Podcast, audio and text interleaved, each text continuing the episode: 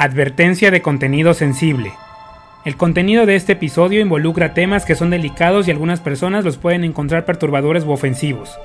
Se sugiere discreción.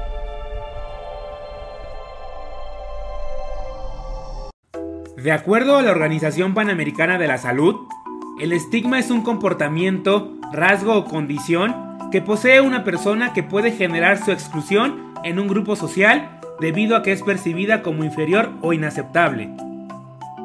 Erving Goffman lo definía como un atributo profundamente devaluador, el cual degrada y rebaja a la persona portadora del mismo. En las sociedades actuales, a pesar de haber acceso a la información para tener mayor conciencia sobre distintos temas, el estigma continúa siendo un factor para discriminar, para segregar, para calificar o darle valor a una persona. En pleno 2023, tenemos que luchar contra el estigma. Es inaceptable que sigamos arrastrando ideas absurdas basadas en el odio, en el rechazo, en los prejuicios, que siguen haciendo parecer que hay personas de primera y personas de tercera. Para bien o para mal, todas, todos y todes somos iguales ante la ley y por ende nadie está por encima del otro. Tener VIH, tener SIDA, ser gay, ser madre soltera o vivir en cualquiera de las condiciones que arrastran un estigma no son razones para discriminar ni violentar a nadie. Tenemos que unirnos para combatir los estigmas. Luchemos por una sociedad más equitativa, más justa, donde todas, todos y todes tengamos un lugar rodeado de respeto, de amor y de justicia. Historias que inspiran en Cositas de Niños.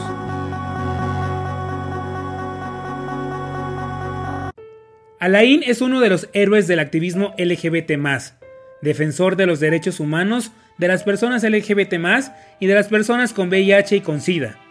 Alain es símbolo de la lucha contra el VIH y el SIDA en toda Latinoamérica. Es fundador de Vive Libre, organización que apoya pacientes con VIH y SIDA, que se ha convertido en la organización referente en este tema. Alain es un gran ejemplo de que podemos ayudar a los demás sin esperar algo a cambio y de que podemos hacer del mundo un mejor lugar si nos lo proponemos a pesar de las circunstancias. Te doy la bienvenida al episodio número 28 de la cuarta temporada de Cositas de Niños. En Cositas de Niños hablaremos de esos temas que nos hacen sentirnos vulnerables. Eso es lo que nos dijeron que no podíamos hablar. Aquí abriremos la conversación a todos esos asuntos de los que necesitamos platicar y conoceremos las historias que inspiran de personajes que han luchado por llegar hasta donde están. Recuerda que puedes suscribirte a nuestro canal de YouTube y a las distintas plataformas y calificarnos para llegar a más personas. También estamos en Instagram, en Facebook y en TikTok como Cositas de Ninos el podcast y en Twitter, ahora ex, simplemente como Cositas de Ninos. Yo soy Víctor Cuevas y esto es Cositas de Niños cuarta temporada, un espacio de encuentro contigo. Bienvenida a este episodio, un episodio diferente a todos los que ha estado Alain eh, en, este, en este espacio un episodio muy, muy distinto porque sí vamos a hablar del estigma, sí vamos a hablar de VIH, sí vamos a hablar de comunidad LGBT, pero eso no es el tema central. El tema central de hoy es conocer la historia de Alain. ¿Quién es Alain? ¿Por qué hace lo que hace? ¿Dónde surgió? ¿De dónde salió? ¿Por qué hoy es una divasa? Alain, bienvenido a Cositas de Niños. Muchas, muchas gracias por la invitación. De verdad les agradezco muchísimo por la invitación. Eh, un placer siempre, siempre estar con Víctor. En todos sus programas, Di. Pronto en TV Azteca. Pronto en TV Azteca. Pronto en TV Azteca, Di. Pronto en Telemundo, ya. Ya nos surgen los dolaritos. Porque el pan ya no paga, Di. Ya. Ah, así vas a empezar con los golpes bajos. Vas a empezar de llevadita. Vas a, pagar muy caro eso ahorita. Vas a pagar muy caro. Ah. Eres un menso. Pero a ver, ahí, la primera pregunta con la que inicio estas entrevistas, pues es un poco difícil para algunas personas, para otras es muy fácil. Y a ver qué tal para ti. ¿Quién es Alain Pinzón? Pues creo que e, es la definición ahorita en este momento como más sencilla que puedo encontrar en mi cabeza. Pues soy una persona que vive con VIH que trata de compartir la tranquilidad de vivir con VIH a través de acciones claras y específicas todos los días. Creo que estoy viviendo una etapa de mi vida muy, muy, muy gozosa, muy tranquila. Y entonces mi trabajo es compartir esa tranquilidad a todas aquellas personas que viven con VIH o que quieren prevenirse de, no nada más del VIH, sino de otras ITS. Naces en 1988. ¿Cómo fueron tus primeros años de vida? Híjole, complicadérrimos, complicadérrimos porque mi mamá tenía 16 años. Mi mamá tenía 16 años al tenerme y pues literal fue un ir y venir de entre mil cosas hasta que se asienta todo con mis abuelos, o sea, sus papás. Eh, antes vivíamos, bueno, antes vivían ellos aquí en Santa Marta, en Iztapalapa, siempre hemos vivido en Iztapalapa, Sí. siempre. Este, ellos vivían acá en la Santa reina de Iztapalapa. como Los Ángeles Azules de Iztapalapa para el mundo. Este, ellos siempre vivieron en Santa Marta, Catitla. Ahí tenían una casa muy grande, muy, muy grande. Este, como se acostumbraban antes las casas con diferentes habitaciones. En una, en una parte de la casa vivía una de sus hijas, en otra parte de la casa vivía otra de sus hijos. Así. Eh, y ahí se asentó eh, hasta que mi mamá tuvo la grosera cosa de encontrarse con una de sus parejas y entonces yo ya, pues nos tuvimos que ir a Naucalpan, a Echegaray. Bueno, primero estábamos en Lomas Verdes, luego en Echegaray, ahí vivimos mucho tiempo. Ahí en este, Lomas Verdes, todo eso. Ahí, y híjole, pues mis primeros años, hasta, ¿qué te gusta? Tercero, cuarto, tercero de primaria, segundo, segundo, tercero de primaria, fue acá en Iztapalapa. Y ya después mi mamá encontró a este tipejo y pues, nos, pues, no, pues ahí me tuvo que llevar a mí, ¿verdad? Entre las patas hasta vivir hasta por allá. Y a mí nunca me gustó vivir allá porque además su pareja no me caía bien, no nos llevábamos bien. Obviamente la familia de, de, su pareja tampoco me caía bien, ¿no? Me maltrataban además siempre. Siempre me hacían sentir que era otra persona, o sea, que era, no era parte de su familia, sino que era, pues es el hijo de, de, de, de Teresa, ¿no? Entonces era como, pues bueno. Entonces, eso me hizo crecer también como con una identidad yo muy solitaria, ¿no? Yo me considero una persona muy solitaria. Yo estoy acostumbrado a la soledad. Si hay lugares en donde yo constantemente estoy rodeado de gente ahora más que nunca en mi vida y de eso lo agradezco muchísimo, pero hay momentos y días en los cuales yo no quiero ver a nadie. Entonces, pues, antes eran días, ahora ya nomás son horas. Entonces, de repente, pues sí, apago el teléfono un ratito y me aíslo y me pongo a ver una película yo solo y no pasa nada. Pero creo que los primeros años de la vida fueron, pues fueron complicadines, ¿no? La verdad, difíciles. ¿Y qué soñabas? ¿Qué, qué, qué pensaba ese niño que pues pasaba ya de un lugar a otro, que tenía conflictos con, las con la pareja de su mamá? ¿Qué pensabas? ¿Qué, qué te movía? ¿Qué era lo que decías tu puta, güey? O sea, ok, va. Mañana Mi vida era mi imaginación. Yo vivía con mi imaginación prendida todo el día. ¿Por qué? Porque en la escuela era, yo desde niño siempre fui un niño abiertamente homosexual, con una expresión de género marcada, muy pública, en donde a mí no me interesaba si me gritaban joto puto, a mí me valía madre, ¿no? O sea, yo, si yo me sentía tranquilo y feliz con lo que estaba haciendo, perfecto. Si traía una pulserita rosa, perfecto. Si encontraba de repente por ahí mi mamá usaba de esos are- aretes grandísimos y de repente agarraba los aretes de mi mamá y me los pegaba con un diurex así. Y pues literal era vivir con mi imaginación, porque no tenía muchos amigos, tenía amigas, amigas siempre tuve, siempre he tenido amigas, siempre, siempre, siempre. Obviamente estos últimos años, del, desde, desde el 2019, me he llenado muchísimos amigos homosexuales, ¿no? Eh, pero de niño siempre tuve muchas amigas, muchas amigas, muchas amigas, hasta ya de adolescente. Eh, y pues era estar constantemente imaginándome que en las vacaciones yo iba con mi abuelo y mi abuela que vivían acá en Iztapalapa, que yo veía, este, porque además yo tenía horarios muy estrictos, muy rígidos, era una familia muy rígida, entonces tenía que llegar y hacer tarea, entonces, este, pues la televisión era como, pues algo lejano, porque además la televisión, en ese entonces nada más había una por familia, ahora cada quien tiene su televisión en muchas familias. Pero en ese entonces era una televisión por familia y entonces la televisión la ocupaban los adultos, ¿no? Y tú no podías ver ni caricaturas ni nada. Entonces crecí con este canal 9 de películas blanco y negro en aquel entonces, de Cantinflas, entonces, qué aburrición. me- a mí esas películas me, me dan muchísima hueva. No me gustan porque me remontan a esta época de mucha hueva sí, y de claro. mucha, mucha disciplina.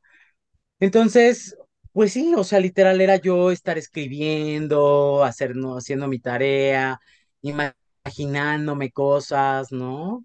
Imaginándome que yo tenía amigos, que yo hacía diferentes cosas. Además, en donde nosotros vivíamos, había un cerro así enorme.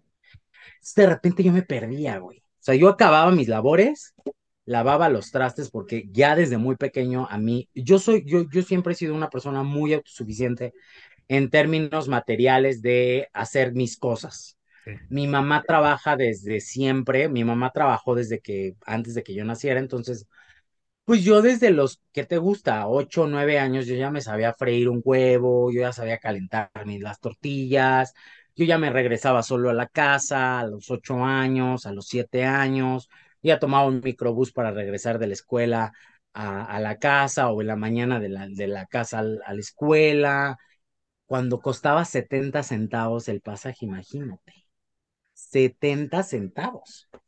Entonces, pues en ese entonces yo estaba por ahí siempre perdiéndome en el, en el, en el cerro, buscando animales, encontrando cosas extrañas por mí mismo. Y siempre fue una cosa muy solo, o sea, yo solito. Y lo dijiste, yo desde pequeño, al final del camino sé que soy homosexual y este tipo de cosas. ¿Cómo fue? ¿Lidiaste con eso o lo viviste a plenitud y tus, bueno, en tu, en tu familia nadie te cuestionó, todo estuvo bien? ¿O si hubo momentos donde decías, es que, porque bueno, hay, hay niños pequeños que se lo cuestionan todo el tiempo, que por el miedo, por el terror no lo expresan y tratan como de ser alguien más. ¿Cómo fue contigo? No, desde, desde muy pequeño yo sabía que era homosexual y desde muy pequeño mi ma- mamá lo sabía también. O sea, desde que yo empecé a hablar y desde que yo empecé a caminar y desde que yo empecé a tomar mis decisiones a partir de mi independencia, porque mi mamá trabajaba todo el día. Pues mi mamá sabía perfectamente que a mí no me iban a gustar las niñas, ¿no? Y que yo no iba a ser una persona que le fuera a llevar un nieto, por lo menos no mío. Entonces, este, de esa parte creo que siempre estuvo muy clara con mi mamá, siempre, siempre, siempre. El problema eran sus parejas, su pareja en específico en aquel entonces, porque era, una, era un tipejo muy, muy, muy rígido al respecto del tema de, de orientación, entonces como que no nos llevábamos bien, pero también como que él veía que yo era una, un niño amanerado, que era un niño autosuficiente, que era un niño pues, que le valía una chingada si le gritaban cosas, ¿no? Entonces, esa parte creo que también fue muy clara de que yo, esa parte para mí no era un problema, para las demás personas sí, ¿no? Y obviamente también mi, lo- los amigos que yo logré hacer en esa época también lo sabían, ¿no? Porque haz de cuenta que nosotros vivíamos en una calle y subías, ¿qué te gusta? Pues yo creo que eran como unos 500 metros, así en calle iba colina arriba, porque así era antes, ¿no? O sea, no era tan sobrepoblado todo. Y era la casa de la mamá del, de este señor, y como los dos trabajaban, pues a mí me dejaban encargado con la mamá. Entonces, cuando yo estaba en la casa, que era donde yo dormía y todo, donde vivía mi mamá y este señor, su pareja, eh, yo tenía muchos amigos y amigas ahí, muchos, muchos, muchos, muchos, que era en la tarde y en la noche cuando podíamos salir, ¿no? Porque en el día yo me la tenía que pasar con la mamá de este señor, ¿no? O sea, Sí, claro. haciendo tarea y cosas. Pero, y estos amigos siempre sabían, ¿no? De mí. Y de hecho ahí fue también el descubrimiento de mi sexualidad, porque en la cuadra había también otro niño que era muy machirrín, pero pues de esos, de esos amores que tú tienes así infantiles, porque pues era un cuate guapísimo, ¿no? Con la vida prácticamente solucionada en ese entonces de su vida, su papá con un carrazo, su mamá todo el día en la casa atendiéndole, ¿no? Como ama de casa, no tenía, no tenía hermanos. Y yo pues era todo lo contrario, ¿no? O sea, mi mamá trabajaba 12 horas al día.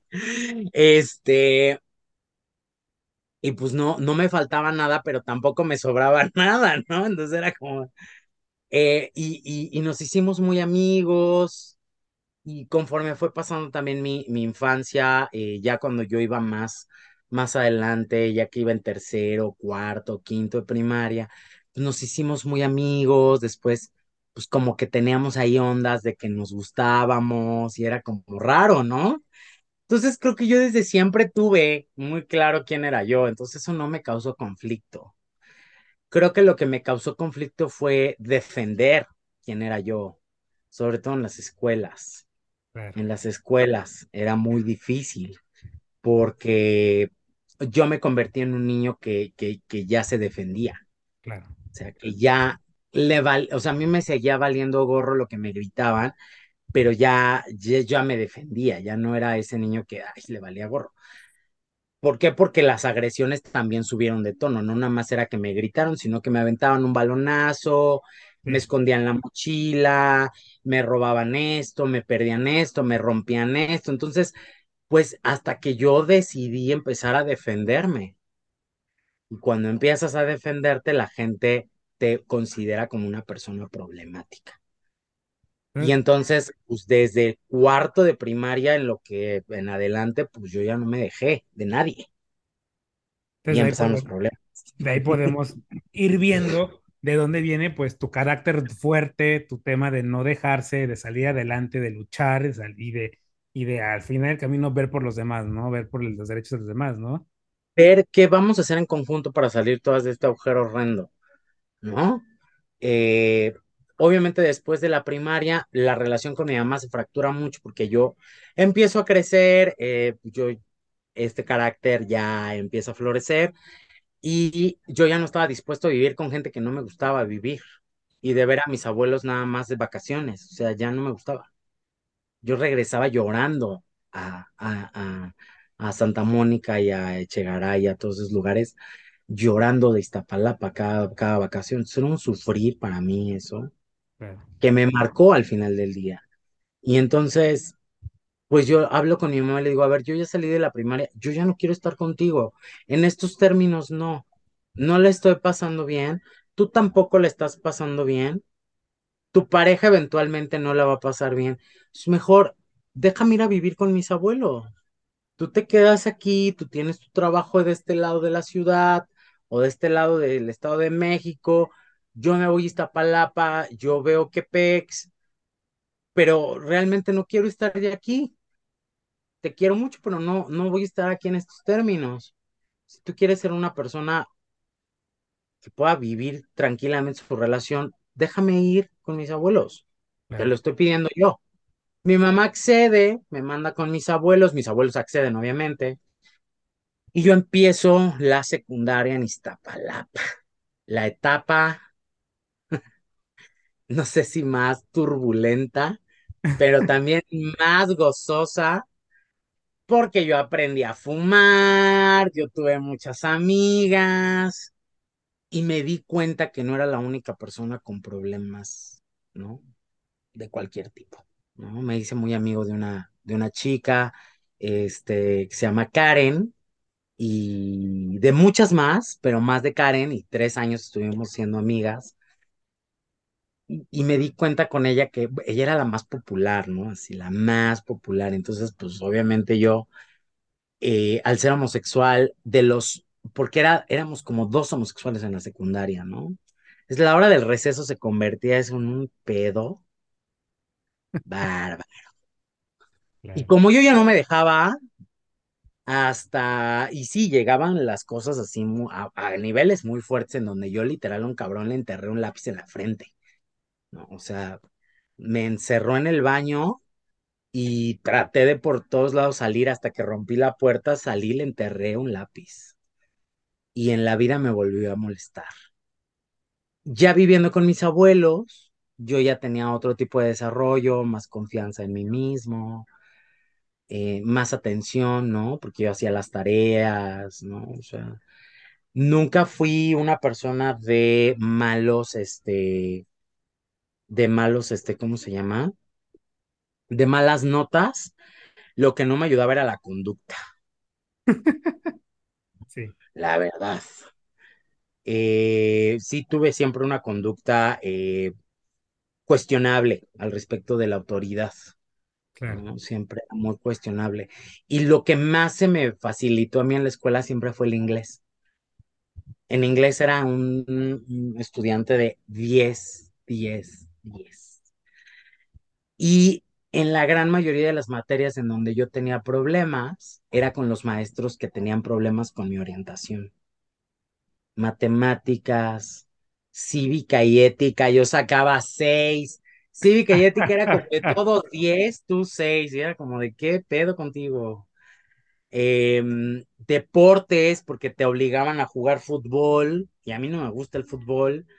Y entonces me obligaban a jugar fútbol, pero yo terminaba tacleando a mis, a mis, a mis compañeros. Entonces, constantemente había problemas por eso, porque a mí el fútbol americano desde niño me gustó mucho.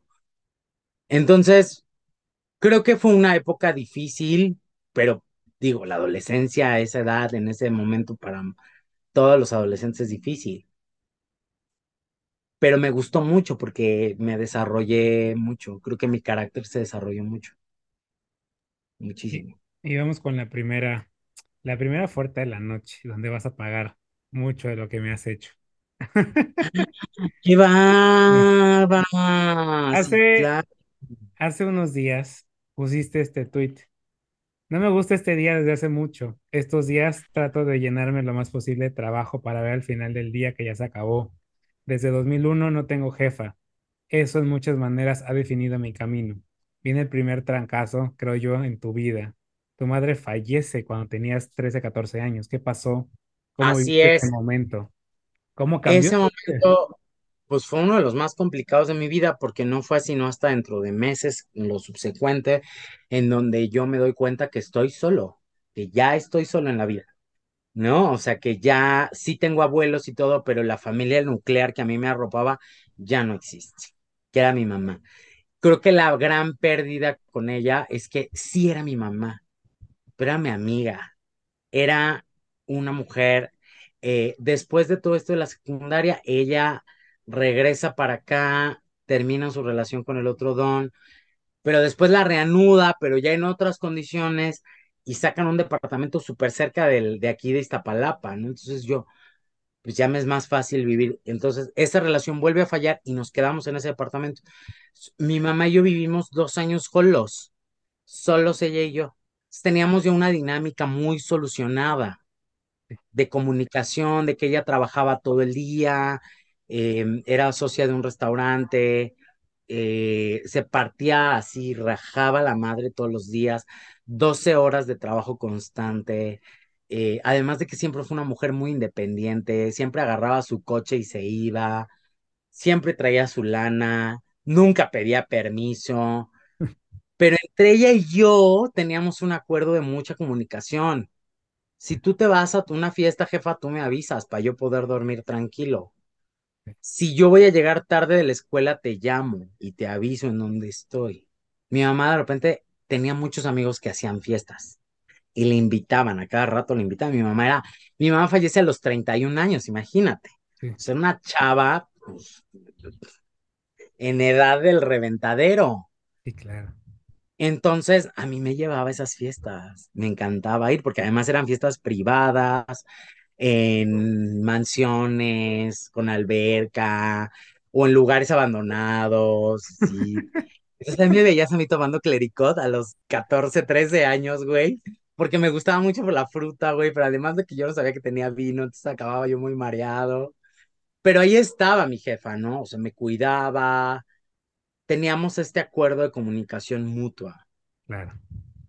de mucha libertad, pero de mucha comunicación.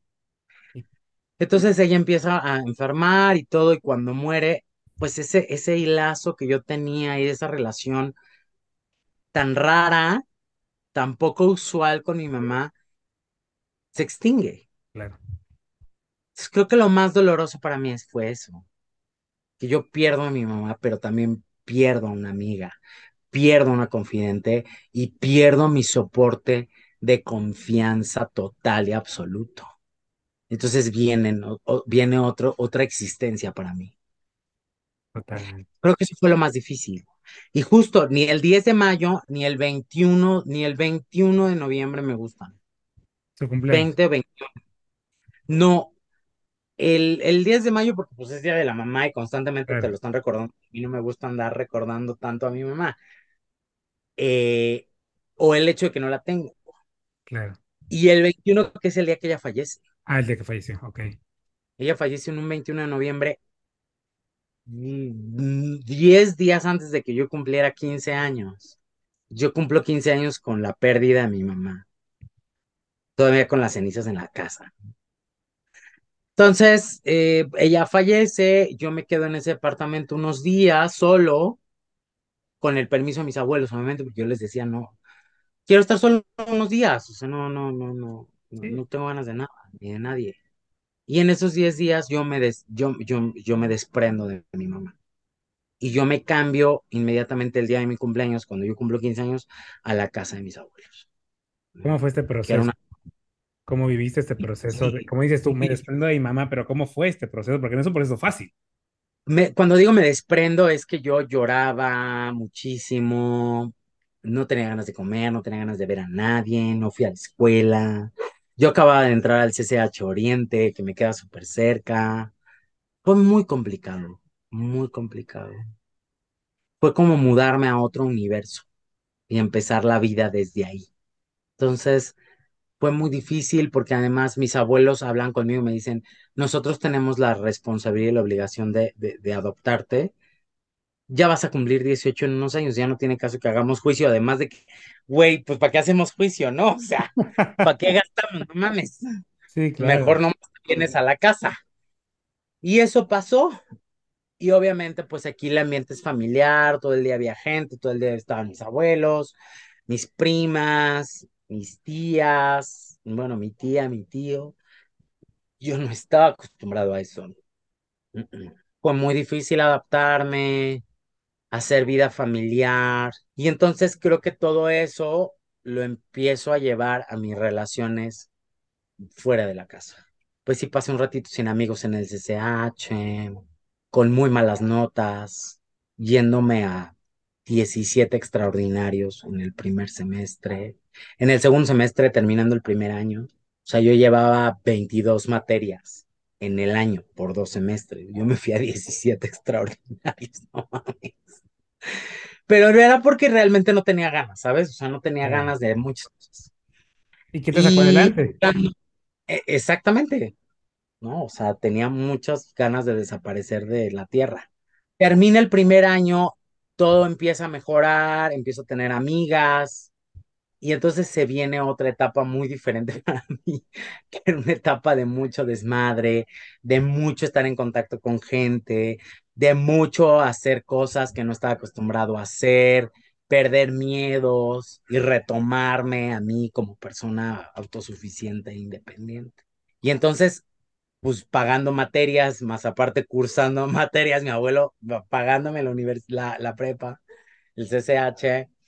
Eh, y bueno, pues termino el segundo año con muchos amigos y amigas, con muchos cambios de en mi conducta, ¿no?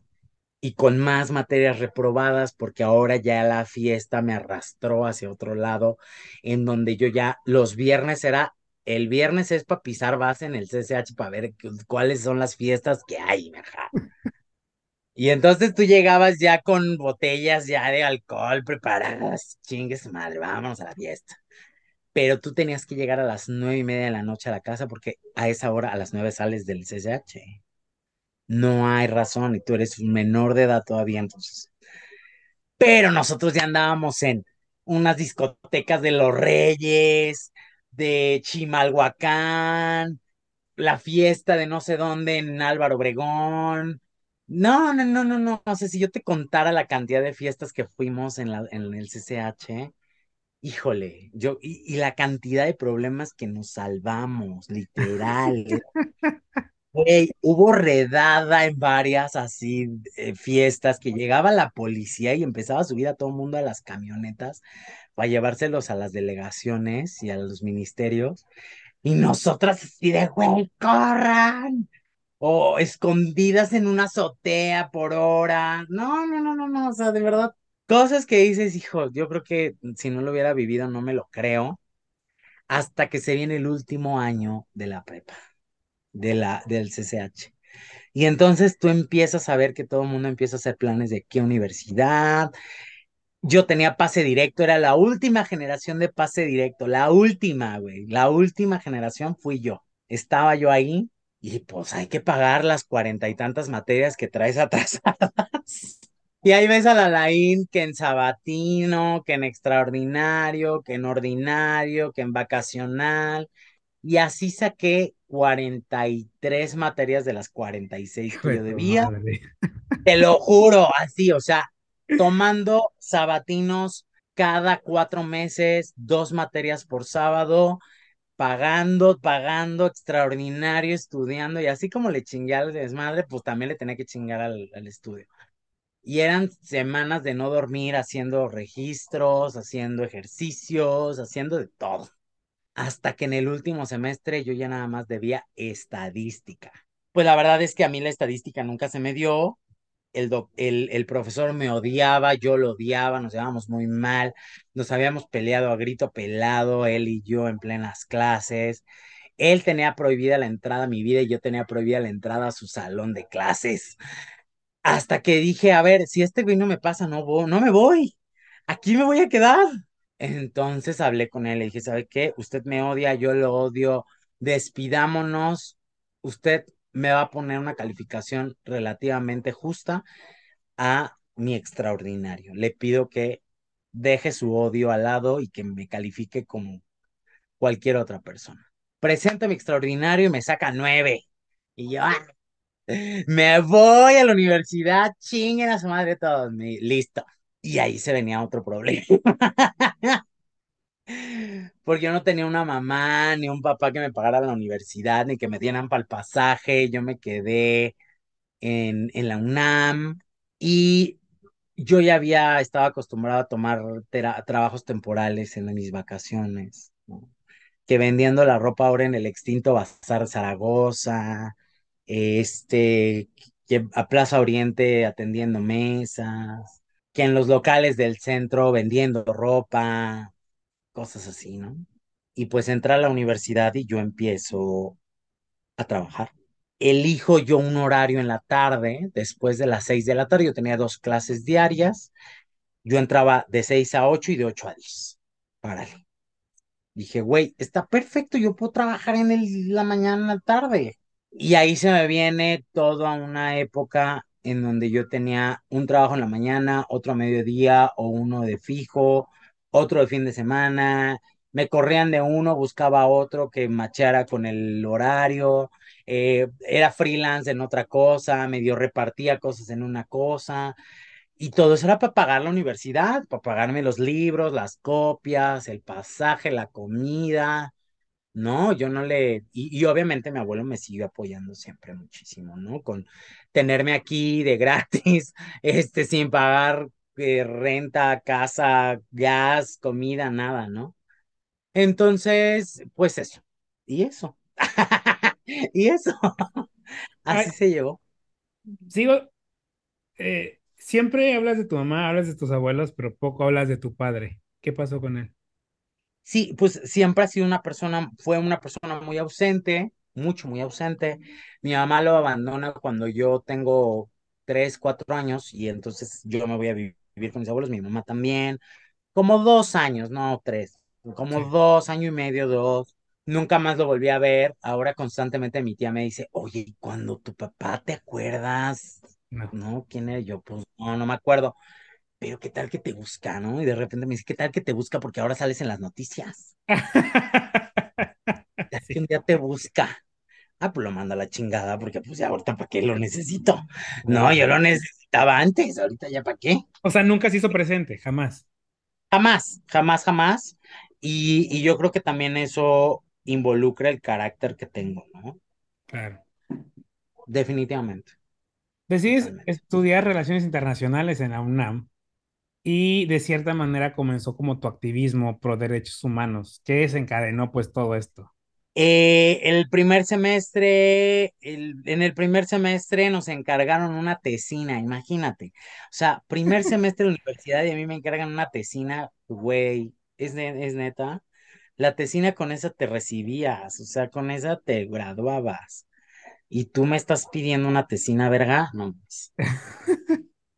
Pues me aviento la tesina y yo la hago de racismo. Me involucro con eh, algunas organizaciones internacionales haciendo esta investigación. Fue muy complejo porque yo tenía que trabajar, estudiar, leer, investigar, todo yo, ¿no? Era como, güey, alguien ayúdeme ya. Yo abandono mis estudios como al tercer, cuarto, cuarto semestre, porque a mí la misma organización que, con la que yo estuve colaborando con la investigación, más bien con la que yo estuve preguntando y todo, me busca. Me dicen, oye, estamos haciendo este informe acerca de narcotráfico y todo este pedo. ¿Quieres entrar? Hay un sueldo muy pequeño, un sueldo. Claro. Además, usualmente la experiencia, ¿no? Yo acepto. Yo acepto, me voy, eh, me voy varios meses de la Ciudad de México. eh, el informe era de narcotráfico, vivimos cosas impresionantes y yo me doy cuenta que hay otro mundo, además de la academia, además de trabajar seis, ocho, diez horas, además de Iztapalapa, hay otro hay más cosas que ver. Y hacia allá me voy enfilando, ¿no? La universidad la terminé en varios años, no en los cuatro, porque pues entre que iba y venía, luego la falta de trabajo, la falta de, de dinero y todo, hasta que yo eventualmente termino el escolarizado y ya nada más me falta, cuando incluso ya muchos de mis compañeros ya, ya habían salido, ya hasta tenían trabajo. Sí, claro. Y yo apenas voy saliendo, ¿no? Güey, apenas, me faltan todavía unas materias, esperen. Ibas a hacer el mosh, ¿no? Eh, sí, güey, así, o sea, años. Eh, pero pues también fue por la falta de lana, ¿no? La realidad es que sí fue por la falta de lana. Termino y digo, bueno, pues yo quiero entregar una tesis chingona. Entonces, retomo la investigación que había yo iniciado desde el primer semestre, la voy puliendo y en eso pues yo me meto a trabajar, ¿no? En 2010, para eso yo estaba en un impasse con la universidad, no me alcanzaba más. Eh, me meto a trabajar en un lugar de diversidad sexual en donde yo tenía un compañero con una sexualidad así impresionantemente envidiable.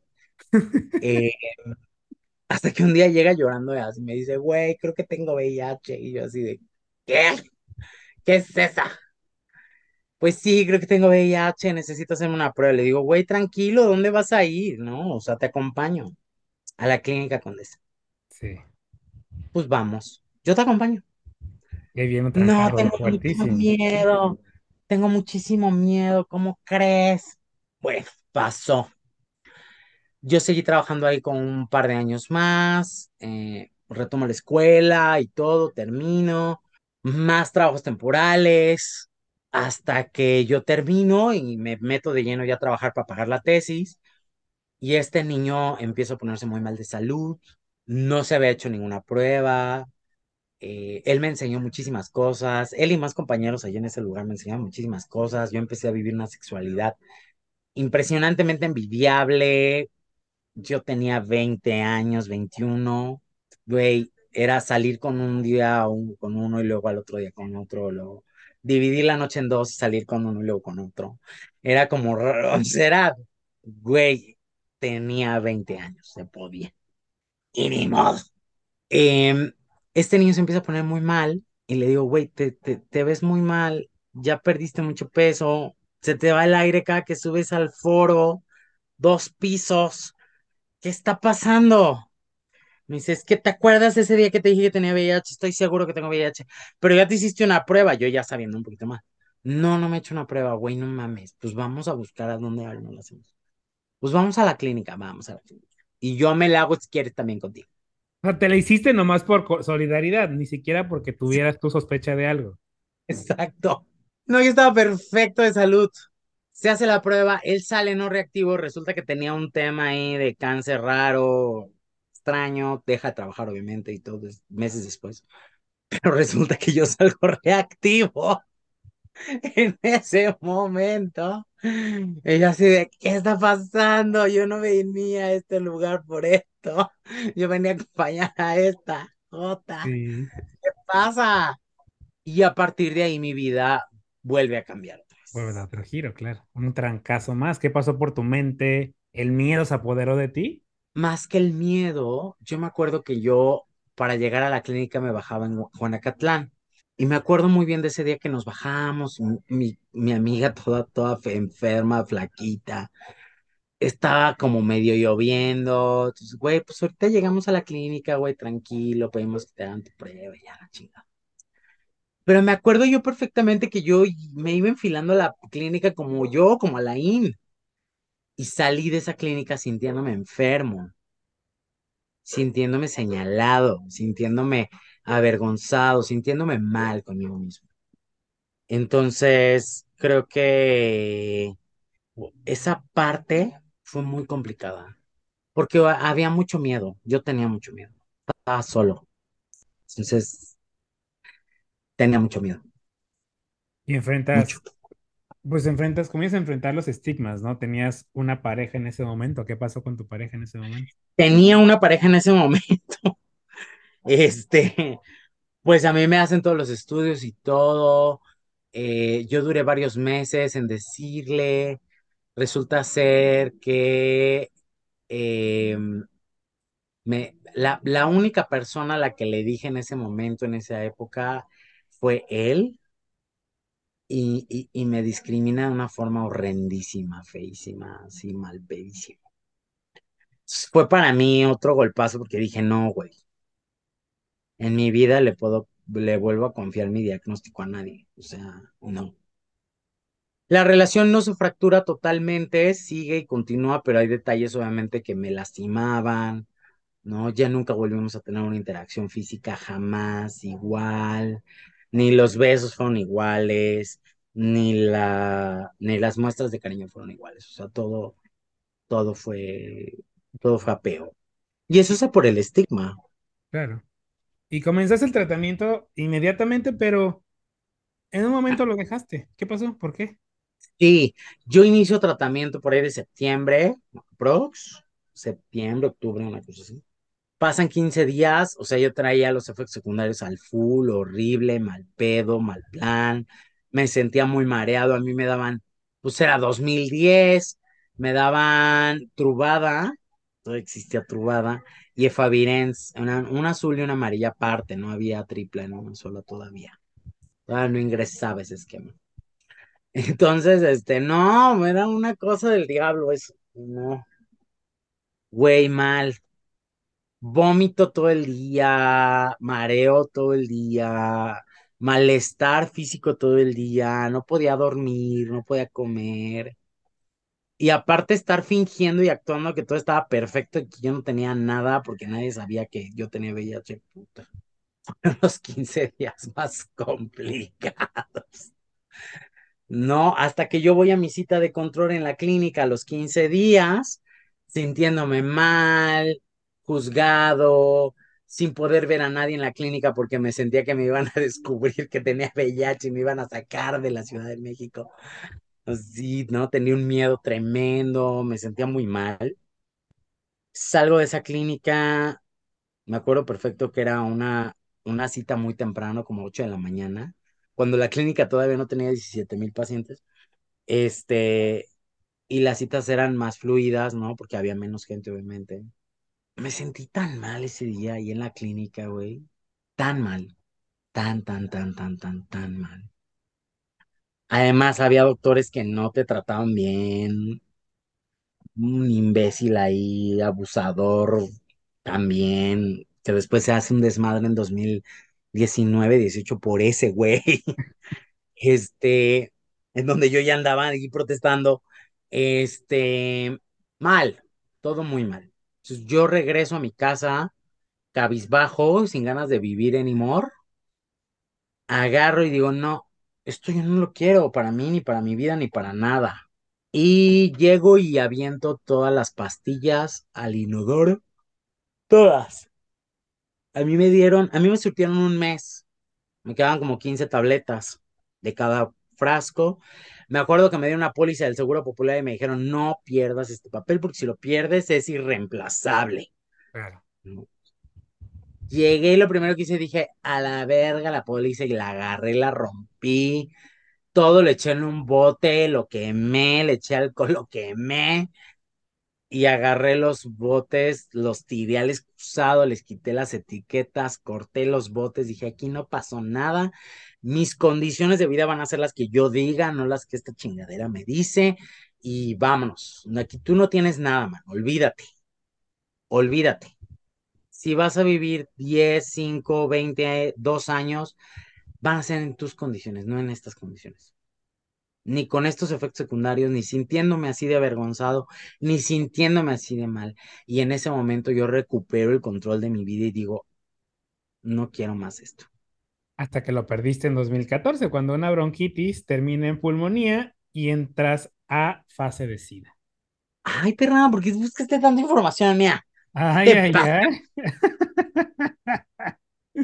2014, terminando yo la tesis, ya enfilándome ya al éxito de mi vida. Mediados de 2014, yo ya era subgerente de un lugar, pagándome la tesis, chingón, todo bien, y de repente bronquitis, no, eh, faringitis, pero una faringitis que no podía yo ni hablar, nada. Faringitis, tos, mediados de 2014, esa tos nunca se me quita y me dura hasta febrero del 2015. Faringitis que se convierte en bronquitis, bronquitis que se convierte en neumonía, pulmonía y luego pulmonía que se convierte en neumonía. Todo por así meses, ¿no? Fiestas de fin de año, yo muy chingona, pero ya faltándome un poquito el aire y así como de qué. Yo siempre he hecho ejercicio desde mi adolescencia, yo ya veía que ya haciendo prensa o metiéndole a la sentadilla ya no daba yo mucho y decía, ¿qué pedo? ¿Qué pasa? Se viene febrero, empiezan los problemas graves, yo tenía dinero ahorrado porque yo ya llevaba trabajando en la misma empresa varios años, vas haciendo antigüedad, vas generando pues, tus ahorros, tus prestaciones, todo el pedo. Todo se va esfumado en doctores privados porque el IMSS nunca me atendió. Yo iba literal sacando el pulmón de tos. Siete, ocho veces me llevó mi abuelo en el bocho. Él tenía un bocho en ese momento. Eh, me llevaba en el bocho, güey. Vámonos a la 25. La 25 todavía existía, todavía no se caía por el temblor, no lo tiraban. Y en la 25 era, ay, denle paracetamol. Denle salbutamol. Jamás me hicieron una prueba por aquí no me pasó que era VIH porque yo me había olvidado. Yo dije, tú te olvidas y tú te olvidas. Y ni modo. Y sí me olvidé. Y, y, y, pues sí, eso. Complicado, la verdad. ¿Por qué nunca le dijiste mm. a tus abuelos? Nunca hablaste con ellos de lo que tenías, de lo que pasaba. Creo que la, la, el tema con eso es que a mí me, me avergonzaba mucho y yo no estaba dispuesto a comunicar algo que me avergonzaba, que no estaba bien. Pues, como yo no seguía el tratamiento, no estaba bien. Como nunca estuve bien, nunca pude comunicar, oigan, tengo esto, pero estoy bien. Todo iba hacia un lugar que era la muerte. Y justo tenías una carga viral de 4 millones, neumonía fulminante, los pulmones llenos de líquido, una infección nosocomial, perdiste 30 kilos y tuviste que pasar 45 días en un coma inducido. Un milagro para los médicos. ¿Crees que tu madre fue la causante de ese milagro? Ay, qué bonito que se ponga así. Yo creo que, yo creo que fue una, una combinación de todo. La combinación de que probablemente mi madre hizo todo para que yo no muriera, porque en la familia estamos muy acostumbrados a que cuando alguien entra al hospital muere. Ok. ok. Así. Eso aunado a las, todas las oraciones posibles de mi abuelo y la herramienta más importante que es el conocimiento médico, el avance de la ciencia y que en el Instituto Nacional de Enfermedades Respiratorias reviven muertos, man. Te lo digo en 2023, como activista o psicona que soy, hemos metido a un sinfín de pacientes ahí y la gran mayoría salen de ahí vivos. teniendo los problemas de salud impresionantemente al tope. Y pues sí. O sea, la verdad es que la situación yo, yo, yo, yo no sé cómo, cómo manejarla.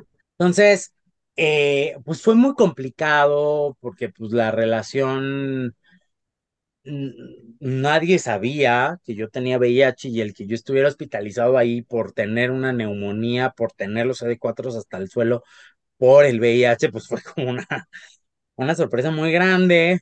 Recibí toda la ayuda posible de muchos amigos, de muchos amigos que yo tenía meses que no frecuentaba, de personas de, de, de, de, de mi círculo cercano, conocidos conocidos de mi familia, ¿no? Que ayudaban a mi familia para los gastos, para esto, para el otro. Mi abuelo yendo todos los días, mi tía, todo. Creo que fue la combinación de todo eso. En 2015 retomas el tratamiento y antes de volar a Vive Libre, ¿qué pasó con Alain de 2015 a 2019? Híjole, pues es que esa es la gran, la gran interrogante. ¿Qué pasó con Alain? Yo creo que estaba guardándome la fuerza y gua- guardándome todo. Porque yo salgo, termino la tesis, empiezo a buscar chamba y en todas las chambas me pidieron prueba de VIH. incluidas en todas las del gobierno, porque yo intenté lo imposible por meter solicitudes, este, o sea, todo, todo, todo, todo, todo, todo, todo, y la verdad es que en todos lados me pedían prueba de VIH. Yo al no encontrar trabajo, me, pues me empiezo a subemplear en chambitas, ¿no? Insuficientes, sin dinero. Se me vienen muchos problemas económicos, em, y depresión, una depresión profundísima, profundísima, profundísima, profundísima. Esa es la realidad, una depresión profunda, profunda, profunda. Y la verdad es que fue muy difícil salir de ahí. Creo que no hubiera podido salir de esa depresión si no es con el coraje que me caracteriza, Claro. ¿no? Y eso pasó en esos años. Y viene el tercer giro en tu vida en 2019 cuando inicias Vive Libre. ¿Qué te iba a pensar en iniciar una organización como Vive Libre? ¿Qué te dijo? Va, no vas a ser un activista más, sino vas a armar una organización que hoy en día es de las más importantes. Bien complicado, realmente. Es que fue muy complicado porque yo ni siquiera eh, tenía la idea una organización. Para mí la idea de la organización estaba lejísimo. O sea, en realidad, yo lo que inicio Vive Libre es con el grupo de apoyo. Yo me jacto de haber tenido primero proyecto y luego organización. Siempre todo es al revés. Haces una organización para tener proyecto. Y yo no. Yo lo que tuve fue proyecto, que fue el grupo de apoyo. Y del grupo de apoyo se empezaron a desprender muchas más cosas muchas más cosas, como el tema del apoyo del medicamento, como el tema de ponerle cara a las autoridades, como el tema de eh, eh, acusar, ¿no? O denunciar discriminación, eh, falta de atención médica, eh, estigmas dentro de los sistemas de salud. Entonces, creo que yo no tenía pensado tener una organización, ¿no? Esto ya se añadió después y además de que el tema de tener una organización, pues es más un tema legal, ¿no? Es más un tema para poder firmar convenios, poder tener recursos y todo eso. Pero te soy sincero, en este momento ni siquiera hemos usado la organización para eso.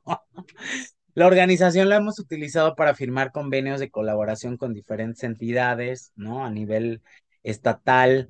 eh, pues sí, para, para, para ser parte de proyectos, ¿no?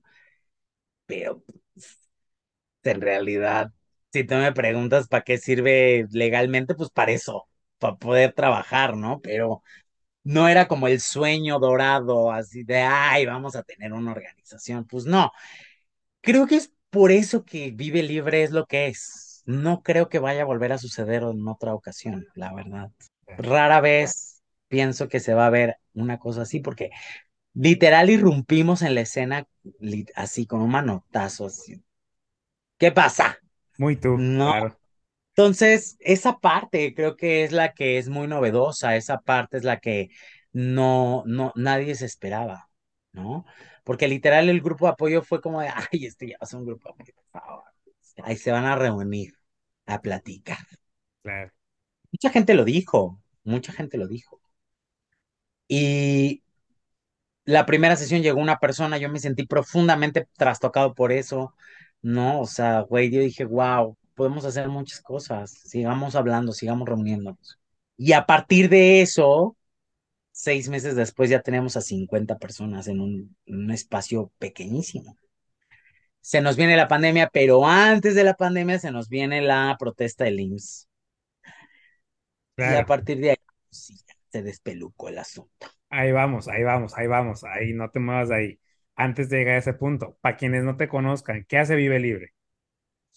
Vive Libre en este momento, en 2023, tiene un grupo de apoyo, tiene un, además, este, tiene un grupo de apoyo que es prácticamente permanente, ¿no? Porque tenemos varios chats de comunicación entre el grupo, da apoyo a consejería, ¿no? Eh, en línea, en vía remota, tenemos, hacemos pruebas de detección, tenemos el programa comunitario de PrEP y PEP que es prácticamente un programa institucional, totalmente auditable, revisable, transparente, aunque les moleste. Para allá vamos en un momento más.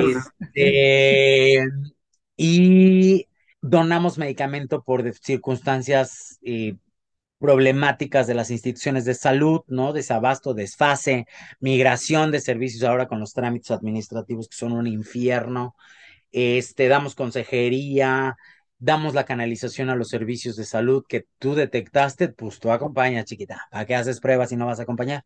Los acompañas. Vas y tu trabajo es cuando el usuario ya abrió su expediente y ya entró a cita. Listo. Aquí acaba mi chamba, ¿no? Síguete incluyendo al grupo de apoyo para que puedas seguir teniendo un apoyo comunitario, ¿no? No nada más mío, sino de más gente, ¿no? Ahí vas a estar entre iguales. Este, y pues hacemos desmadres en la calle y tenemos contacto de comunicación con muchas autoridades para resolver temas relacionados siempre a las personas. Siempre. Como ahorita que tuvimos que cortar la Sí, claro.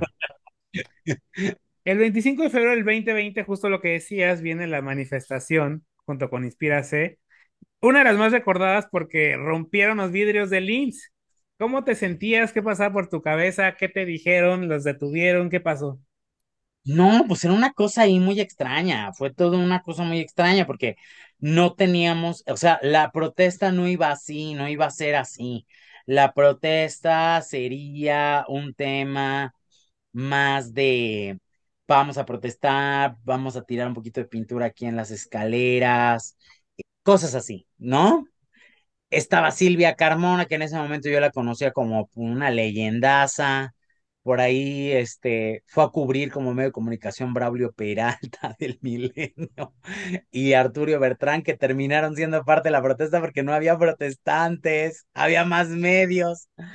Había como 25 medios y como 13 protestantes. O sea, fue una cosa bizarrísima, rarísima, que probablemente jamás en la vida se va a volver otra vez a vivir una cosa así.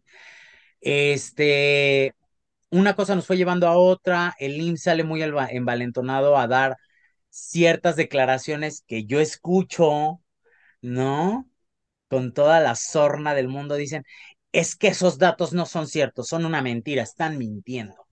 Y entonces era como de. ¿Quién está mintiendo, hija? O sea, me tuviste diciembre, enero, febrero trabajando para solucionar problemas de tu derecho a audiencia.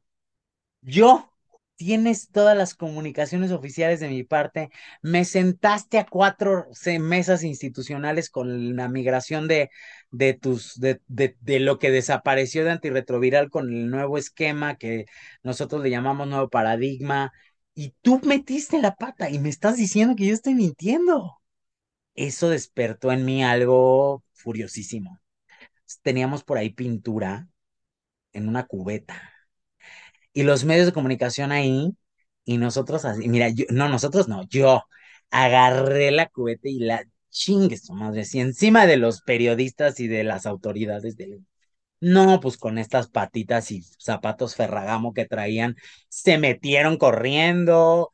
Los periodistas ahí diciéndome, ay, ¿por qué me aventaste pintura a mí? Yo vengo a cubrir. Ni modo.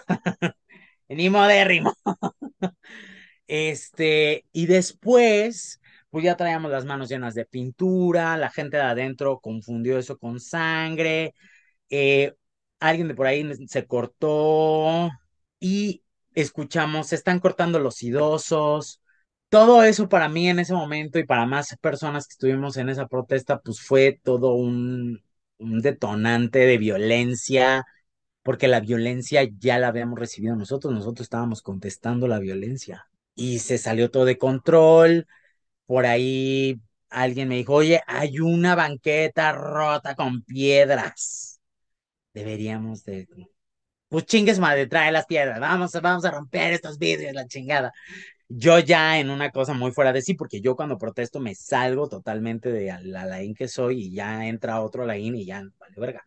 Entonces, este, empezamos a romper los vidrios, los medios de comunicación empezaron a multiplicarse muchísimo afuera, porque ya para esas horas eran cuatro medios, cinco medios de los 25 que había, regresaron todos en minutos se empezó a dar una cobertura en vivo, radio, televisión, portal de internet. Gabriel Gutiérrez ahí desde, desde la mañana no se movió. Estaba CNDH afuera, nosotros teníamos acordonado ya todo el cuadro de esa parte de reforma en ida y vuelta, no nada más en ida, sino en ida y vuelta. Teníamos acordonado todo reforma, teníamos ya los vidrios rotos, empezaron a bajar la bandera, corrimos a bajarla todas, la quemamos, la pintamos, nos cortamos, la ensangrentamos, volteamos los macetones que estaban afuera y las hicimos tumbas, este, pintamos las esculturas de IMSS, todo, todo, todo, literales hicimos así en su carota, porque no era posible que hubieran salido a decir que estábamos mintiendo. Y después ese día de la protesta, otra provocación del IMSS, fue que ese día presentaban su plataforma en VIH.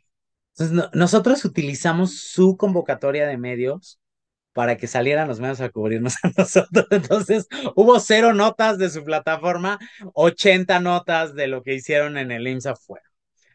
Por supuesto que eso trajo más problemas. Eh, pues sí, porque yo era un novato en ese momento, yo no sabía qué pedo, eh, tenía mucho miedo, no sabía si nos iban, nos iban a llevar a la cárcel o no por lo que acabamos de hacer. Salimos de ahí directo, yo empecé a recibir llamadas de personas cercanas, el teléfono no dejaba de sonar, nos decían que la directora del Sencid iba en camino, nunca llegó, como siempre, este, ya había autoridades de granaderos, no granaderos, ya se había hecho eso y además ya eran las 5 de la tarde, de un viernes de quincena. Y nosotros cerrando el primer cuadro de reforma. Así. Entonces, decidimos salir de ahí, de ese lugar. Dijimos, saben que ya vámonos, necesitamos terminar esto ya, porque pues ya hicimos lo que teníamos que hacer. Entonces decidimos marchar llevándonos la bandera del IMSS. Este, que por cierto jamás volvió el IMSS a poner una bandera. No sé por qué, pero nunca volvieron a poner una bandera en esa asta. Y ojalá que no la pongan porque no tienen derecho a poner ninguna bandera LGBT por si no se las vamos a quemar, por cierto. Este, y nos fuimos y dijimos, nos tiene que recibir una pinche autoridad, nos vale madre que tengamos que hacer. Y de ahí de Reforma nos fuimos a Reforma Insurgentes cortando todo el cuadro del Metrobús. Y tú veías la fila de 20 Metrobuses de un lado y del otro lado parados, toda la gente pasando, el desmadre absoluto en un viernes, te digo, de quincena, toda la gente muy molesta. Eh, ya éramos muchísimos menos protestantes, seguían todos los medios de comunicación, me habló Denise Merker, me habló todo el mundo nos hablaba en ese momento y entonces yo no paraba de repetir que el IMSS era un asco, ¿no? Y que eso lo habíamos hecho en respuesta a todo el tema que traían encima del desaseo. Pedíamos, exigíamos hablar con Zoe Robledo. Nunca salió a dar la cara a Zoe Robledo, estaba en su oficina, nunca salió, nos dijeron que estaba en Chiapas. Qué conveniente. Este pasó, terminamos, la Secretaría de Gobernación nos abre una mesa, llega el IMSS, ¿no? Obviamente llegan también todos paramédicos y todo a curarnos porque ya traíamos las manos cortadas y estábamos insoladas y, deshidratadas, estábamos muy mal. Salimos de ahí caminando. A mí me quitan la playera, me ponen otra para que no te reconozcan. O sea, todo eso era nuevo. La verdad es que no sabíamos qué iba a pasar. Nos fuimos caminando de ahí a la Secretaría de Gobernación, que está muy cerca de Cuauhtémoc, este, cuidándonos, que nadie nos siguiera. Obviamente no todo el mundo nos estaba siguiendo porque pues, habíamos hecho el mayor desmadre de la vida ese año en materia de VIH y dentro de muchos años. Llegamos, se hizo la mesa, llegaron las autoridades, nos curaron, una cosa irreal. ¿Cómo es estar en el ojo del huracán por lo que haces? Porque estás constantemente en escrutinio y lo te decía yo al inicio, este tipito que estaba atacándote a ti, que está atacando a Victoria en Twitter y es uno de miles y aparte la autoridad que posiblemente pues no la lleva bien contigo. ¿Cómo es estar bajo el ojo del huracán constantemente? A mí me ayuda mucho ver el trabajo que hacemos. Eso tiene la prioridad de atención para mí. La gente puede decir lo que quiera. Las opiniones son libres, como mis oídos a no escucharles. Creo, y no solo lo creo, lo hago. Mi trabajo es con mis pares. Mi responsabilidad es con mi comunidad. Mi trabajo es con, para y de ellos. No es de ningún partido político, no es de ningún tipo de institución, no es de ninguna autoridad. Y a partir de eso también yo vivo muy en paz conmigo, porque se termina el día y veo que atendimos pues, al usuario que traía la bolsa de colostomía y ya está hospitalizado, a la chica que ya necesitaba carga viral CD4, que no fue atendida en el ISTE, este, que ya mandamos medicamento aquí y allá y allá porque no tenían en su, en su, en su clínica, porque ya dimos PrEP, ya dimos PEP, ya mandamos esto, ya hicimos la prueba, ya detectamos una persona que necesitaba ser detectada, ya acompañamos, ya fuimos, ya vinimos. ¿Quién más? Te voy a hacer una pregunta y te la voy a hacer únicamente para que quienes no te conocen como yo te conozco y que ven, escuchan todas las pavas que hablan de, de ti, de Vive Libre, tengan claro pues, pues esto. Y porque la verdad, yo ya también, y, y esos días se lo puse a esta persona, ¿no? Yo ya estoy harto que desde la comunidad de su asiento estén tirando caca sin pruebas y tú que estás rompiéndote la madre todos los días, que me consta que incluso hace poco que te iban a operar, que estabas mal, estabas atendiendo y estabas ayudando a la gente y te dijeron cálmate y estabas a punto de entrar al quirófano. A ver, Alain, ¿de qué se sostiene, de qué se sostiene Vive Libre? ¿De dónde viene el medicamento, las despensas, las terapias, todo lo que da Vive Libre? ¿De dónde viene todo eso, Alain? Tengo la gran fortuna y la gran, la gran fortuna y el gran orgullo de decirte, somos una organización que tiene cero recursos del gobierno federal. Eh, somos una organización comunitaria que vive de donaciones de la propia comunidad a la que ayuda y aparte, pues obviamente la comunidad que ve nuestro trabajo. Cuando existen, por ejemplo, porque siempre han existido, o sea, a mí no me, no me extraña que haya este tipo de cuestionamientos. Claro. Desde el día uno ha habido este tipo de cuestionamientos, ¿no? El hecho de que no tengan la experiencia de que se puede hacer sin dinero no quiere decir que es una realidad. Para nosotros la es, ¿no? Y la, la, la organización se sostiene de todas las donaciones de los usuarios. El medicamento viene donado, ¿no? De personas, de hecho hoy nos donaron dos cajas de Biktarvy. Eh, de toda la gente que nos dona, muchas de ellas son personas que fallecen, muchas de ellas son personas a las que les cambian el esquema porque ya no, ya no pueden utilizar ese mismo esquema. Muchas personas son de algunas mujeres embarazadas, de algunas personas que abandonan el tratamiento, lo tengo que decir también. Es algo que constantemente estamos recibiendo. El medicamento antirretroviral te da una vida larga, indetectable, como tú la quieras, de la forma más chingona pero si la sociedad sigue siendo una porquería sidofóbica, xerofóbica, hay muchas personas viviendo con VIH que en este momento están abandonando su tratamiento. Personas como las que nos, nos acosan constantemente. Todo ese medicamento que ellos abandonan y que ya no quieren, lo siguen recogiendo y no lo donan. ¿Has recibido Si la, el cuestionamiento es por qué tenemos medicamento, deberíamos nosotros de responder, y no lo hemos hecho, porque las autoridades de salud no están haciendo su trabajo. Mi trabajo existe por la ineptitud, desobligación, ineficiencia y estupidez de muchas autoridades de salud en materia de VIH en este momento. Mi trabajo no existiría si eso no existe. Si el reclamo es por qué mi trabajo es frontal, ¿por qué tenemos que ser frontales? Muchas personas viviendo con VIH ya nos hartamos de vivir en el silencio, en la zozobra, en la vergüenza, en donde cállate, en donde tienes tu medicamento gratuito, no digas nada, en el que por lo menos te están atendiendo. No, no nos están haciendo ningún favor.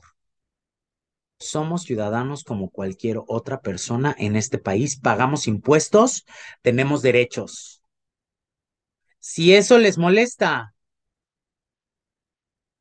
no, no vamos a poder hacer nada con eso. Y a partir del trabajo que hacemos, viene un empoderamiento también de muchas personas viviendo con VIH. De hecho, la otra vez una persona que quiero y admiro mucho me dijo, oye, es que eso es lo que estás ocasionando, que vengan y nos griten, que vengan y nos reclamen, que vengan y... ¡Oh, sí! Pues claro, si no es tu chamba, claro. Si tú no estás haciendo tu chamba, lo van a venir a hacer y qué bueno. Si lo estás haciendo, pues entonces pide que se disculpe la persona, porque tú estás haciendo tu chamba, no recae en ti esa responsabilidad. Pero cuando estamos viendo que tenemos en este momento un nivel de detección enorme, Víctor, yo tuve que llegar hace ratito a hacer una prueba y salió reactiva. Hoy tuvimos que meter a, a, a estudio E02 a la clínica Condesa tres personas, a tres. Una de ellas buscando por meses al ISTE para que le iniciara tratamiento, una mujer cisgénero heterosexual. Uno de ellos que me acaba de hablar la doctora, está gravísimo, está malísimo. No, somos coadyuvantes en una tarea del Estado. No en todos los aspectos quiere decir que no estén haciendo su trabajo. En aspectos de la Ciudad de México, y lo tengo que decir, Víctor, porque soy bueno para recalcar lo malo, pero también tengo que ser bueno para recalcar lo bueno. En términos, hablando de Ciudad de México, la colaboración es tan estrecha que literal hemos salvado vidas gracias a esta colaboración. Vidas en donde literal la hermana del usuario, que es la única persona que lo estaba acompañando, porque los papás se desentendieron de él de un chamaco de 23 años, me habló y me dijo, no sé qué hacer. Y yo le dije, nos vemos mañana en la clínica y de ahí vemos qué vergas hacemos. Y lo metimos a consulta y hablamos con el doctor y a ver qué pedo con esto y movimos y pedimos ambulancia que no llega, pues presionamos, hablamos a la directora de la clínica que estaba en Jalisco, a ver aquí y a ver allá y a ver en dónde y se logró meter ese día al hospital hace una semana y media, dos semanas. Ese usuario lo dan de alta el jueves y estaba a punto de morir. Ese es el nivel de colaboración que nosotros esperaríamos de otras autoridades. No existe ese nivel de colaboración con nadie más, con ninguna autoridad más que en la Ciudad de México, ¿no? Entonces, cuando, cuando yo digo que somos unas hociconas, es porque nosotros decimos lo que les incomoda a muchas autoridades. Y mucha gente luego dice, son unas exageradas, ¿no? En la última reunión de Viruela, la directora del Censida dijo que 26 muertes eran pocas. Y ahí está la grabación y pídanla por transparencia. Porque si no la piden ustedes, la pido yo y la voy a editar y la voy a sacar a lo público. Ella lo dijo. 26 muertes son pocas al nivel basal que se tienen en, todo el, país. ¿De qué me estás hablando, señora funcionaria? Tienes el nivel de letalidad más grande de Latinoamérica. Eres el segundo país con más muertes en todo el mundo. 26 muertes a ti te parecen pocas. Son 26 hombres que tenían sexo con otros hombres que no existen por tu nivel de negligencia, porque no, no tienes una vacuna, porque no tuviste servicios de salud de primer nivel, de tercer nivel y de primero en orden, porque tu respuesta es tardía, porque tu ineficiencia es muy grande, porque tus 104 mil pesos al mes los sigues ganando a costa de esas 26 muertes y de muchas más en materia de VIH y SIDA. ¿De qué me estás hablando? ¿Pocas? ¿Fuera tu hijo? ¿Fuera poco? ¿Fuera tu sobrino? ¿Fuera poco? ¿Fuera tu papá? ¿Fuera poco? Eso no les gusta escuchar a las autoridades. A las autoridades les gusta, sí señor, no señor, sí señora, estamos de acuerdo, sí está muy bien, estamos muy bien, somos Dinamarca. Eso les encanta escuchar. Y yo no les voy a dar ese gusto. No mientras no vivamos en Dinamarca. No mientras sigamos recibiendo usuarios de 19 años, 20 años, 25, 40 años con enfermedades definitorias de SIDA, porque las metas para erradicar el, el, SIDA en 2030 en este país no se van a cumplir. Te lo prometo por la salud que en este momento tengo. Y qué mal, porque estamos en 2023 y estamos peor que nunca en materia de VIH a nivel nacional. Y en Ciudad de México funciona, porque hay clínica especializada Condesa en dos sedes nivel de comunicación con tercer nivel, nutrición, INER, general, eh, cancerología, porque hay una autoridad que no importa, ya no le interesa si eres del PAN, de Morena, de Movimiento Ciudadano, si le acabas de mentar la madre a quien quieras, su trabajo, y me lo ha dicho, es atender personas viviendo con VIH. Y lo ha demostrado. Por eso, Ciudad de México no se puede calificar a esta otra realidad, esta de la madre. Cuando tenemos una autoridad que abre puertas constantemente con todo su equipo para hospitalizar gente del Estado de México en servicios de Ciudad de México, abrir puertas y, puertas y canales de comunicación institucionales, interinstitucionales a nivel federal con lo local, trata, que ve, que se mete en problemas a causa de todo eso. Y entonces es a mí cuando me callan el hocico y digo, es un pinche gusto trabajar contigo, autoridad. Pero en contraste, a ver si recuerdas esta línea, no permites que tu homofobia, que tus prejuicios, que tu moral hablen. ¿A quién le dijiste eso? Y se volvió famoso y en todos lados aparece Alain Pinson con ese encabezado. a López Gatel se lo dijimos en una carta abierta. Eh, ¿Por qué? Porque tenemos un subsecretario de salud que nos ha dicho una y mil veces que eh, de hecho se lo dijo a la revista The Lancet y ahí está la publicación original en donde dicen que la mejor manera de prevenir la vacuna, la, la, el MPOX, la viruela, es vacunando a la población mayormente afectada si está disponible. Y yo les pregunto, ¿ya tenemos vacuna en México? Porque el señor fue a escribir una serie es una serie impecable, pero que si se compara con las acciones que hace como funcionario, son una chingadera cínica, horrenda, en donde se burla de la comunidad científica en México y se burla de la población mayormente afectada en el país en el que es subsecretario de salud.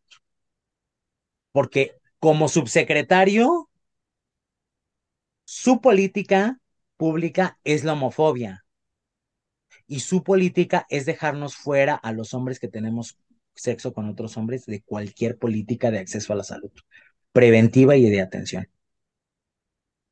Ahí están, y yo no voy a decir datos porque no los tengo a la mano, porque hay que estudiarlos y hay que analizarlos. Pero ahí está el presupuesto en VIH de los pasados años y ahí está el presupuesto de este año. Ahí está el material histórico de detección de todos los años en comparación con el año anterior y vean lo que ha pasado desde el 2020 para acá. Ahí está el desastre que tiene el Censida a nivel nacional para dar PrEP y PEP. Ahí está la Ley General de Salud que ha puesto por encima un trámite que el vivir con VIH. Eso va a hablar, no este hocico tan grande, que hable eso. Porque entonces, si vemos eso y lo comparamos con el desastre que tenemos, es obvio que hay un problema de homofobia institucional. Es obvio que ese señor es un homofóbico. Nunca tuvimos vacuna. Ya se cumplió, se va a cumplir un año la última semana de este mes de mayo que tenemos viruela símica o MPOX en México. Un año. 26 muertos más de mil casos institucionalmente reconocidos y la cifra negra de ambos, tanto de muertes como de casos, se puede quintuplicar. Ahí estaba la respuesta comunitaria de diferentes organizaciones. Septiembre, octubre, noviembre, desde junio. Pero septiembre, octubre y noviembre fueron los peores meses de la vida para lo de viruela. Estábamos refiriendo más de 100 pacientes a la semana para toma de muestra. Dividiéndonos entre hacer pruebas, dar PrEP, dar PEP, hacer canalizaciones, hacer hospitalizaciones, donar medicamento este, paliativo para la, la, la, las lesiones, buscando desesperadamente a todos los doctores al mismo tiempo para que nos regalaran citas médicas virtuales. Esa es la realidad comunitaria. Y eso es lo que estas autoridades federales jamás van a aceptar. ¿Has recibido amenazas por lo que haces? Sí, desde siempre, desde que hicimos lo del IMSS, siempre. Pero la verdad es que ya no, ni, ni me da miedo, desde nunca. Yo siempre le he dicho, perro que ladra no muerde. Claro. Si me quieres hacer algo, ay, mira, vivo en Iztapalapa, hay un alón ahí en la, en la, en la, en el barandal de mi casa, y mira, yo salgo y entro todos los días. ¿Me quieres hacer algo? Ahí estoy. Hasta te doy la, la bienvenida. ¿Me quieres convertir en un mártir? Yo encantado. ¿Me quieren hacer algo? Perfecto. Pero no va a hablar eso por mí. Por mí va a hablar mi trabajo. Totalmente.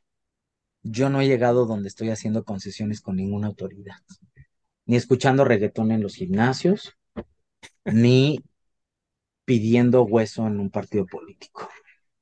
Y eso me tiene muy tranquilo. Con esa tranquilidad te lo digo. Es que yo te admiro y que yo te quiero muchísimo y que desde el día uno, hace dos años que nos cruzó la vida, admiro tu trabajo. Es impresionante, te he regañado porque has estado en condiciones que no tienes que estar trabajando y le estás chingando. O sea, es eso. Y, El año pasado, así con catéter doble J recién puesto dos días antes, y yo ya andaba en chinga. sí, ya me ibas a entrar a cirugía. Y estamos en 2023, el estigma respecto al VIH, al SIDA sigue, respecto a la discriminación LGBT, VIH, SIDA sigue. ¿No te sientes frustrado? Creo que no. Eh, tenemos un paquete enorme encima. Eh, tenemos en este momento mucho trabajo todos los días, a todas horas. Yo he tenido que tener una pausa en mi vida personal. Eh, lo tengo que decir. Tengo una, tengo en pausa mi vida personal. ¿Por qué? Porque me llena el día mi trabajo, lo me encanta, lo todos los días lo hago con gusto. Tengo que estar preparado para muchas cosas todos los días y ni modo, se tiene que hacer. Me frustra más bien que estas autoridades sigan ganando salarios estratosféricos haciéndose pendejos. Eso me frustra. Claro. Sí, definitivamente, y, y que sigan muchas personas aplaudiéndoles, justificándolos y, y haciéndoles segunda, y es como, oye, eso siempre va a existir, eso siempre va a existir. Yo me acuerdo cuando estábamos en las marchas antipeña, puta, los priistas nos perseguían, ¿no? Sí. Y yo al final, chinguen a su madre. Así es esto, así es. Hoy es Morena, ayer fue el PRI, mañana va a ser otro baboso al que le van a aplaudir. Y así, es un sinsentido todos los días, políticamente hablando, con esta politiquería que les, que les, que les imprime, pero de ahí viven. claro. ¿Qué le diría a la INA a esa persona que hoy se enteró que tiene VIH, que incluso está en fase de SIDA, o a esa personita que tiene terror a salir del closet justamente por, por la discriminación, por el estigma? Lo que les diría es que hay vida, que fue lo último que le dije a la persona que detecté hace rato. Hay vida después de esto. Es una nueva vida, es una existencia en otro mundo diferente. Tente paciencia, ten buen ánimo, haz cosas que te hagan sentir bien en este momento. Al principio es muy difícil, muy complicado, es muy complejo, todo al principio, todo, todo. Pero eventualmente todo mejora también. Nada es para siempre. Tampoco este vergüenza, estigma, tristeza. Hay que continuar. Hay que continuar en esta nueva existencia, en este nuevo planeta, con los sueños. Eso nos va a mantener vivos. De una u otra manera nos va a mantener vivos. ¿Crees que podamos alcanzar esa utopía de la sociedad en la que ya no discriminemos, donde todas, todos, todos podamos gozar de nuestros derechos sin distingo, que el Estado cumpla con sus funciones, que todo sea, pues no perfecto, pero no tan jodido como está ahorita? No en México, no en los próximos años. Eso no va a suceder en este país en los próximos años. Y no tanto por las autoridades, sino porque vivimos en una sociedad profundamente moralista, está atacada constantemente con lo que hacemos, con lo que no hacemos, con lo que decimos, con las decisiones que tomamos. Creo que no habrá, no habrá esa utopía hecha realidad, no habrá esa realidad de igualdad y por eso tenemos la obligación de seguir trabajando para ello. ¿Qué mueve, ¿Qué mueve a la Inca mañana? tener el teléfono lleno de usuarios pidiéndome algo, necesitando algo, felicitándome, dándome las gracias, teniendo personas voluntarias con ganas de ayudar sin tener a cambio nada. Y eventualmente, eventualmente ver que las personas que vivimos con VIH tenemos tranquilidad. Tenemos tranquilidad, eso. Es lo que menos tenemos en este país, las personas viviendo con VIH. Eso me mueve, buscar esa tranquilidad. ¿Cómo quisiera ser recordado? Uy, hijo, es una pregunta que me hago mucho, muy, muy seguido. Yo quisiera ser recordado como una persona viviendo con VIH que luchó por sus derechos y eventualmente que luchó por los derechos de sus pares. Nada más. Si pudieras escribir un mensaje que te inmortalizara, que con ese mensaje pudieras darle un mensaje a la siguiente generación, ¿cuál sería? Mm, siempre luchen de vuelta por sus derechos. Nunca den las gracias por lo que hacen las autoridades, su trabajo. Luchen de vuelta. Si ya se logró eso, pidan más. Queremos más, merecemos más. Eso. No todo es ese logro que ya tenemos, que ya nos podemos casar. ¿no? Wow. Queremos más, merecemos más. Alain, tus redes sociales. Muchísimas gracias, arroba alainhu, WHO, mi nombre WHO en Twitter e Instagram. Lo tengo un poquito abandonado en Instagram porque tengo mucho trabajo, pero eh, si necesitan algo, algún servicio o algo, escriban a mis redes o a las redes de Vive Libre. Los voluntarios siempre están en chinga con esas redes. Sí, sí, sí. sí. ¿Ah? Eh, y Alain, un último mensaje para quien nos ve, quien nos escucha. Sí, eh, estamos viviendo, creo que en materia de VIH, una de las peores administraciones, uno de los peores retos y uno de los mayores eh, problemas a nivel sistema de salud. Tenemos que sacar los dientes. Tenemos que luchar por nuestra sobrevivencia, pero sobre todo tenemos la obligación de pavimentar el camino empedrado para los que vienen detrás. Siempre. Alain, te amo y te admiro. Muchísimas gracias, de verdad, les agradezco mucho la oportunidad. Gracias por acompañarme en este episodio. Quedan solo dos episodios y el especial de Navidad para cerrar esta temporada que ha sido por demás dura. No olvides darle like y compartir este episodio para que el mensaje llegue a más personas.